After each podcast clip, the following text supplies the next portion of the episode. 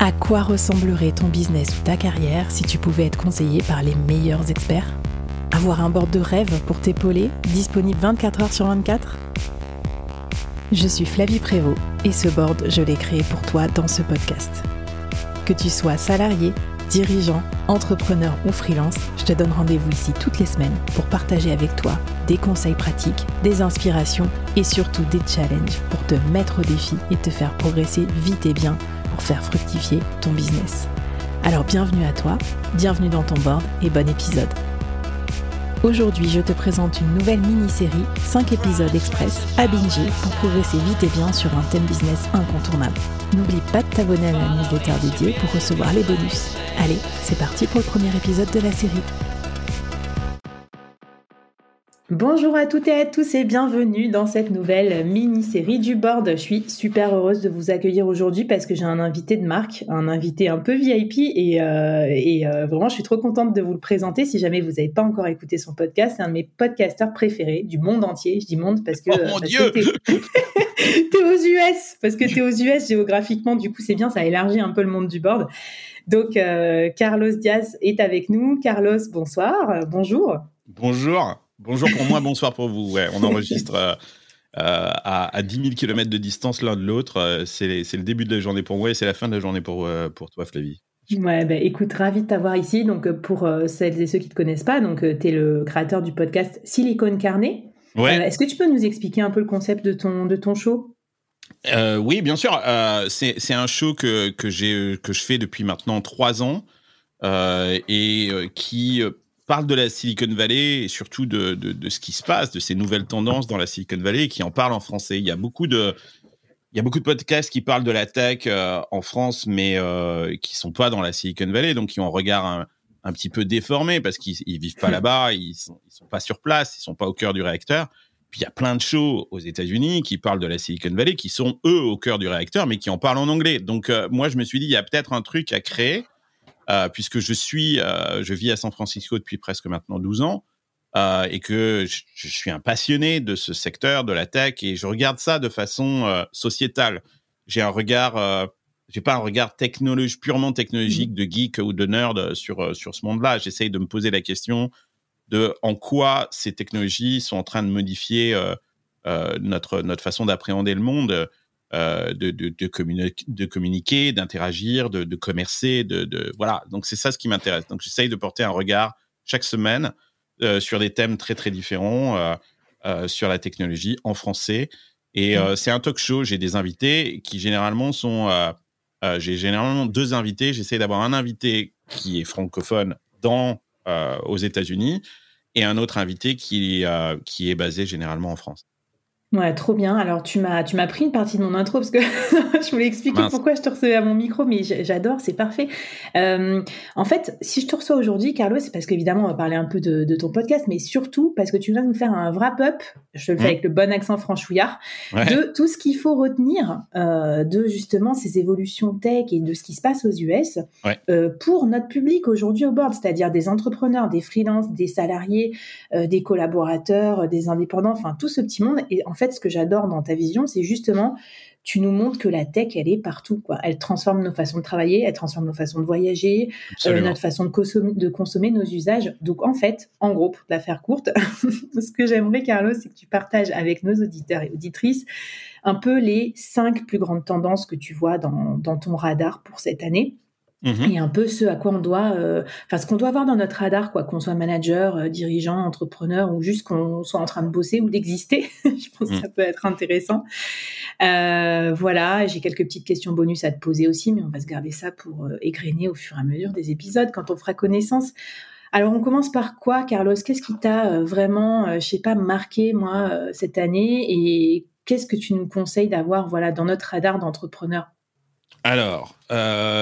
Bah, je vais commencer par euh, un sujet dont je parle énormément euh, dans Silicon Carnet ces derniers temps. C'est euh, ce thème du Web 3 qui est qui est un peu un thème four, fourre-tout. Hein. On y met on y met un peu tout là-dedans parce que il se passe tellement de choses qu'on avait besoin un peu d'un d'un terme chapeau quoi pour expliquer cette nouvelle révolution. Je pense que moi, ça fait longtemps que je suis dans le web. J'ai commencé en 96 donc, j'ai eu la chance de, vivre les différentes révolutions de l'Internet. La première, en 96, qu'on pourrait appeler aujourd'hui le Web 1, qui était cet Internet qui donnait accès à de l'information, mais finalement une information et un contenu qui était encore créé par des, par des organes centraux, essentiellement d'ailleurs des médias traditionnels ou des médias nouveaux qui se, qui se créent. Et où nous, internautes, on était essentiellement des consommateurs mmh. de ce contenu.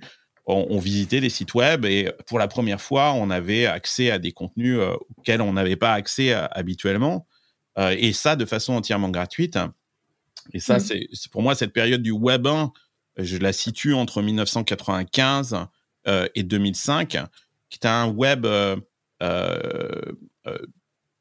bah, plutôt passif où finalement on était euh, essentiellement consommateur euh, de contenu.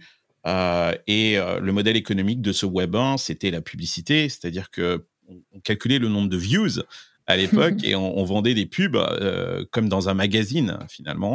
Et, on essayait de voir combien est-ce qu'on faisait de views en fait sur ces pages internet qu'on créait. Et puis arrivé le Web 2, euh, qui, euh, avec des, des, des, entreprises comme, euh, comme Google, comme, comme Facebook ou, ou d'autres, qui nous ont dit, bah voilà, maintenant, on va vous donner des outils pour que vous aussi, vous puissiez fabriquer votre propre contenu et que vous ne soyez mmh. plus simplement consommateur, mais aussi acteur de ce contenu en, en ligne. Alors, ça, de, de, plein de façons différentes. Euh, ça peut être, on a vu, c'était toute la vague des blogs où là, il y avait des gens qui, qui rédigeaient. Euh, tout d'un coup, j'avais plus besoin d'être euh, faire partie d'un organe de presse. Je pouvais euh, moi-même publier du contenu sur Internet ou vidéo avec YouTube, l'arrivée de YouTube. ou photo avec Instagram, etc., mmh etc., et puis les médias sociaux, etc. Mais du coup, on s'est emparé avec ce Web 2 du, de l'outil de production. C'est comme si on avait notre propre presse à imprimer. Euh, et imprimer même, euh, on s'est même emparé des micros, quoi, parce que les podcasts, c'est complètement les podcasts 2004, hein, les podcasts, absolument, le début des podcasts. Euh, rappelons que le podcast, c'est l'abréviation de, de, de l'iPod et du broadcasting. Donc, c'est ça ce qui a donné le nom podcast. C'est iPod plus broadcast égale podcast. Donc, 2004 sort l'iPod. on parle d'un temps avant même l'iPhone. et, et, et, les podcasts naissent à ce moment-là et on voit toute une une génération de, de, de, nouveaux créateurs. On n'a plus besoin de faire partie d'une radio pour fabriquer du contenu audio. On peut soi-même euh, diffuser euh, du contenu. Donc ça, c'est le Web 2. Euh, et on a vu le, problème avec ce Web 2, c'est qu'on a vu émerger des plateformes qui, tout d'un coup, certes ont proposé ces outils, mais se sont emparées de ce contenu-là et l'ont monétisé elles-mêmes sans vraiment redonner quoi que ce soit. Et je pense que nous, les podcasteurs, on est bien, on est bien placé pour savoir de quoi on parle parce que euh, la monétisation des podcasts, elle est, elle est pas simple. Mais donc il y a des Hashtag plateformes. Euh, l'argent. oui, exactement. Mais euh, on a vu des créateurs émerger, des plateformes qui ont offert des outils à ces créateurs pour créer du contenu, mais qui se sont appropriés ce contenu-là. Sans doute que Facebook est le meilleur exemple de ça. Tu enlèves les utilisateurs et ce qu'on publie tous les jours sur Facebook, Facebook n'est rien. et, et et donc là, on est passé dans un modèle économique où la question n'était pas simplement le nombre de views, mais le nombre de users. C'est combien est-ce que ces plateformes avaient d'utilisateurs euh, et, donc voilà, ça c'est le Web 2 que moi je situe entre 2005 euh, et aujourd'hui. Euh, hmm. Et depuis quelques mois, presque un an, on parle de plus en plus d'un Web 3. Alors c'est quoi ce Web 3 C'est un phénomène qui fait que les créateurs non seulement maintenant ont les outils pour créer leur contenu, mais peuvent aussi fabriquer leur propre économie. C'est-à-dire qu'on n'est plus obligé de passer par les plateformes pour monétiser son contenu. Aujourd'hui, si je veux monétiser mon contenu sur YouTube, je suis obligé de mettre la pub de YouTube. Et la pub de YouTube, je ne la maîtrise pas. Ça se trouve, je vais avoir euh, une publicité pour euh, une, société d'assurance que je déteste, euh, sur, mon contenu. Et je peux rien y faire.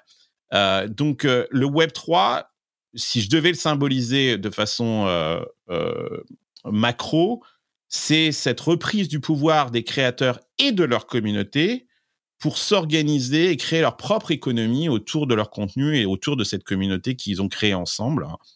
Et bien évidemment, il y a tout le phénomène des cryptos, puisque pour créer une économie, il faut avoir une monnaie. Et, et, le Web 3 s'est emparé des cryptos pour monétiser ce truc-là indépendamment des plateformes. génial. Et alors peut-être pour, pour finir là-dessus, sur les business cases, je sais pas, je me mets dans la peau du chef d'entreprise là en France qui nous écoute ou ouais, du freelance ou quoi.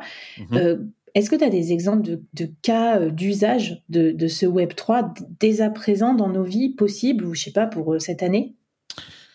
J'ai plein d'exemples là. Je viens d'ouvrir. Euh, comme euh, moi, j'aime je, bien apprendre en public. Euh, je fabrique des choses en public, mais j'apprends aussi en public. Et, moi, je suis rentré dans ce monde du Web 3 et je découvre chaque jour. Et j'ai ouvert une, une newsletter sur Substack qui s'appelle Pour une poignée de dollars et qui, qui où je découvre et je découvre plein de cas d'usage. par exemple, cette semaine, il y a une plateforme qui s'appelle Royal, royal.io, euh, que je vous invite à aller voir, qui est dans le domaine de la musique. Qu'est-ce qu'elle fait cette plateforme? Elle dit aux artistes, ben voilà, euh, vous pouvez fabriquer un morceau de musique et vous allez pouvoir euh, céder une partie des royalties, des revenus de streaming de ce morceau à votre communauté. Alors comment on fait? Mmh. Les artistes vont sur royal.io, ils mettent un morceau de musique et ils ouvrent des NFT, c'est-à-dire des, tokens, des jetons, que les fans peuvent acheter. Et quand tu achètes ces tokens, tu as un pourcentage des royalties futures de ce morceau à travers les plateformes de Spotify, Apple Podcast, etc., etc. Tu deviens presque coproducteur euh, d'un artiste. Et ça, ad vitam aeternam. Donc tu payes, euh, je sais pas moi, 500 balles et tu as 0,1% euh, des royalties futures de ce morceau. Et donc, c'est une façon pour les artistes de financer euh, leur, euh, leur approche euh, de création, et aussi pour la communauté d'être rémunérée sur le succès futur, bien évidemment, en mettant de côté toutes les plateformes.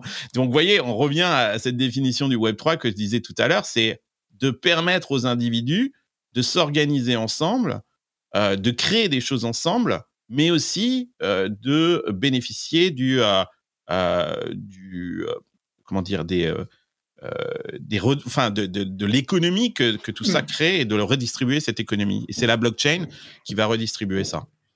Bah, trop bien. Est-ce que tu as un challenge ou un, ou un défi euh, caliente, comme tu dirais dans, dans Silicon, Carnet, à, nous lancer pour nous mettre le pied à l'étrier sur ce Web3, qu'on ait moins peur un peu? Parce qu'on est déjà en retard en France un peu, non Peut-être par rapport aux US Ouais, euh, bah, euh, le, le, défi, euh, très honnêtement, moi, le défi que je vous donne, c'est d'ouvrir votre MetaMask, d'ouvrir votre crypto wallet. Et c'est, je pense que c'est la première étape. C'est très drôle parce que ça me rappelle mes, mes, mes, débuts où je disais aux gens ouvre une boîte mail, ou, ouvre un navigateur, va télécharger Netscape. Euh, et, et, et, et, surf sur le web. Et ben là, j'ai envie de vous donner ce défi. Dans le Web 3, ça serait va ouvrir un crypto wallet. Il y en a plein. Euh, MetaMask est peut-être celui qui est le, plus connu. Qu'est-ce que c'est un crypto wallet? Ben c'est un, bah, comme son nom l'indique, c'est un portefeuille euh, dans lequel vous allez pouvoir euh, stocker de, l'argent des cryptos. mais aussi tous ces NFT, par exemple l'artiste dont je parlais tout à l'heure, qui vous avez acheté un token qui vous donne droit à 0,1% euh, des revenus euh, de son morceau, etc. Ben ça, ça va être dans votre portefeuille, comme une carte de membre que vous auriez, euh, comme votre mmh. club de gym ou un truc comme ça. Ben vous avez ça dans votre portefeuille. Et ça, c'est enregistré dans la blockchain, c'est-à-dire que c'est inviolable. Personne peut dire que quelqu'un d'autre a ce token si, si ce n'est que vous. C'est mmh. génial ça, Flavie, parce que il y a un truc quand on réfléchit un petit peu à ce, à ce wallet, c'est que ce wallet, il est complètement anonyme, c'est-à-dire que je vais pouvoir tout d'un coup me connecter à des sites web sans avoir à donner mon nom, euh, sans avoir à donner mon identité, ma data, en fait. Je vais juste connecter mon wallet comme un, membre d'accès. Mon wallet, il a une adresse unique. Et donc, je vais pouvoir utiliser mon wallet pour accéder à des choses et qui me donnent des droits sans avoir à partager ma data, sans avoir à donner mon audience, euh, sans avoir à mmh. donner euh, mon, mes, mes, informations sur, sur moi. Eh ben, faites ça commencez à ouvrir un wallet.